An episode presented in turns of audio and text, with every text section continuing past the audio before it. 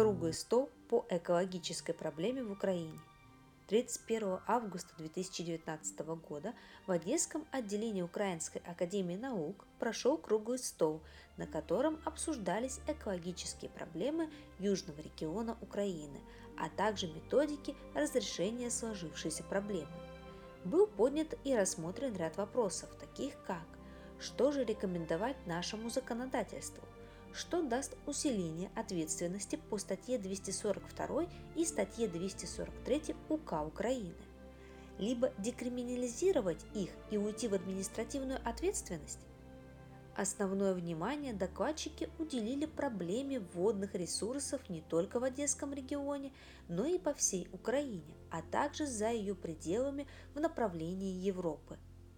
В круглом столе приняли участие профессор, доктор юридических наук и академик Украинской академии наук Александр Сергеевич Саинчин, кандидат юридических наук, судья Барвенко Виталий Константинович, PhD, академик и руководитель Одесского регионального отделения УАН Мальцев Олег Викторович, член-корреспондент УАН и заместитель руководителя Одесского отделения УАН Константин Владимирович Сободенюк а также другие научные сотрудники Одесского отделения УАН.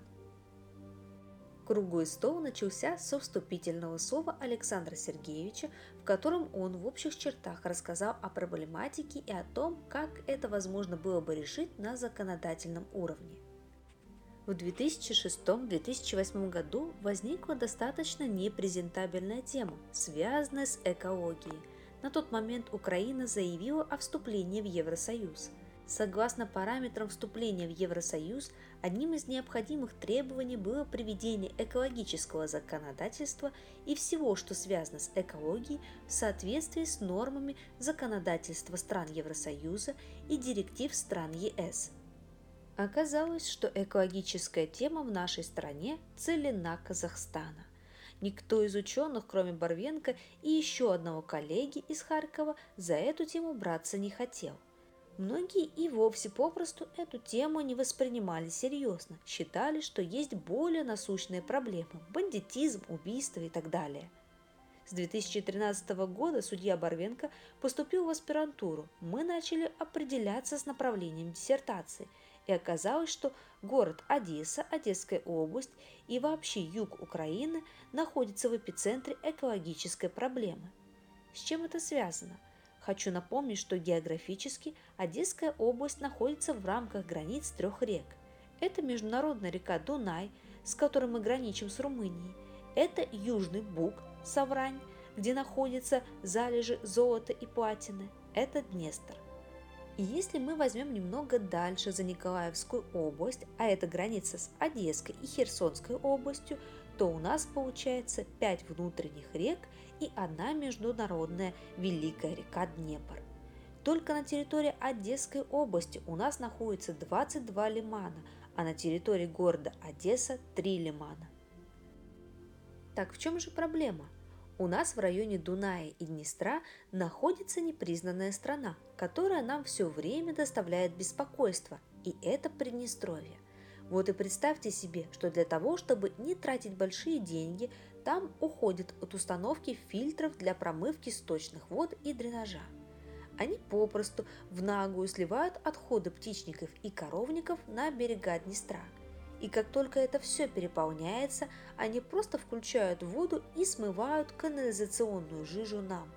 В конечном итоге это все потребляем мы с вами.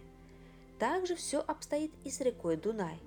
Реки Дунай, Днестр, Южный Буг, Днепр – все эти реки впадают в Черное море, а Одесса и Одесская область как конечная точка, которая получает вот такую вот продукцию. И в итоге что? В итоге загрязнение и замор рыбы. Вот что получается. Территориальное море заканчивается, допустим, за 15 километров от Одессы. Перед заходом в порт суда, чтобы не платить по 10-15 тысяч долларов за промывку танка, не доходят до нашей акватории, сбрасывают балласт, туалет. А это категорически запрещено. Стало быть, если они сбросят балласт, который к нам в Одессу прибьется, то наша микрофлора может быть не готова к такому. Одесский регион и Украина все больше и больше превращаются в сливную европейскую яму. Дунай, Южный Буг и все, что идет с Босфора, дрейфует к нам. Есть сорта рыбы, которые не рестятся только в Одесской области. Это скумбрия, камбуа, каукан, кефаль. Как вы думаете, почему мы не видим этой свежей рыбы у нас на прилавках?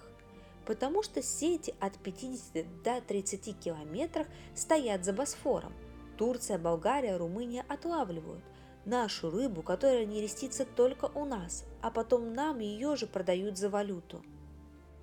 Небольшой пример, чтобы более широко понималась проблематичность сложившейся ситуации – Дунай до впадения в Черное море протекает по шести странам Европы, и где-то на одном из рубежей произошла какая-то техническая авария, а дошло все течением Дуная к Украине.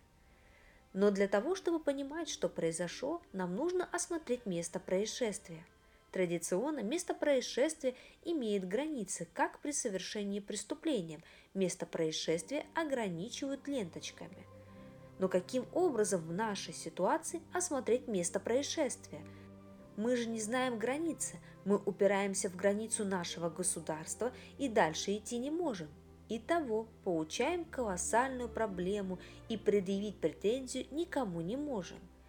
Либо тогда надо ставить перед Европой вопрос, что вы нам, Украине, дайте преференции экологические, либо вы усильте нас юридически, экономически и как-то еще – потому что Украина получает проблему за счет всего Евросоюза.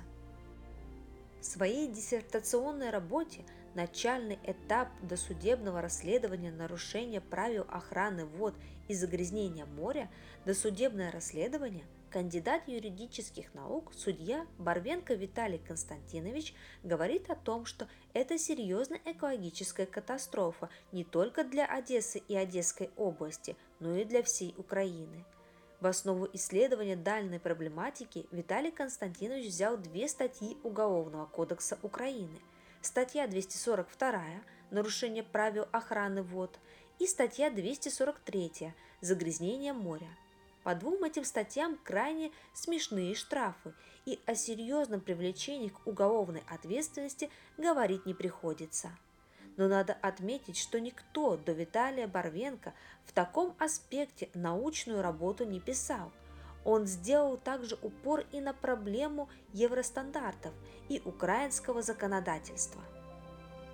Мальцев Олег Викторович отметил – Такая диссертация, которую написал наш коллега, могла бы стать серьезным катализатором для того, чтобы мы призадумались о том, как создать общественный механизм борьбы с этим экологическим злом. В чем же важность подобной диссертационной работы? в том, что это уже научный подход, и это уже научная платформа для того, чтобы уже обратиться к определенного рода людям и говорить, ребята, посмотрите, что у нас творится. Так вот, обратите внимание, если это не нужно государству и работает старая французская идея «после меня хоть потоп», то рано или поздно это должно понадобиться кому-то, а именно народу. Подобного рода научные исследования дают главное – катализатор размышления и перехода к действию, направление общественного контроля, общественной политики в этой области, потому что без общественного контроля, без общественной политики никакой правоохранительный орган не решит этот вопрос, сколько бы сотрудников уголовного розыска не было. По итогам круглого стола приняты следующие решения. Александр Сергеевич Саинчин станет председателем гуманитарного общества в рамках Украинской академии наук. Разработан ряд методов и выстроен четкий план действий кардинального и глобального разрешения экологической проблемы, проблемы водных ресурсов не только южного региона, но и в масштабах страны, также с привлечением к уголовной ответственности виновных.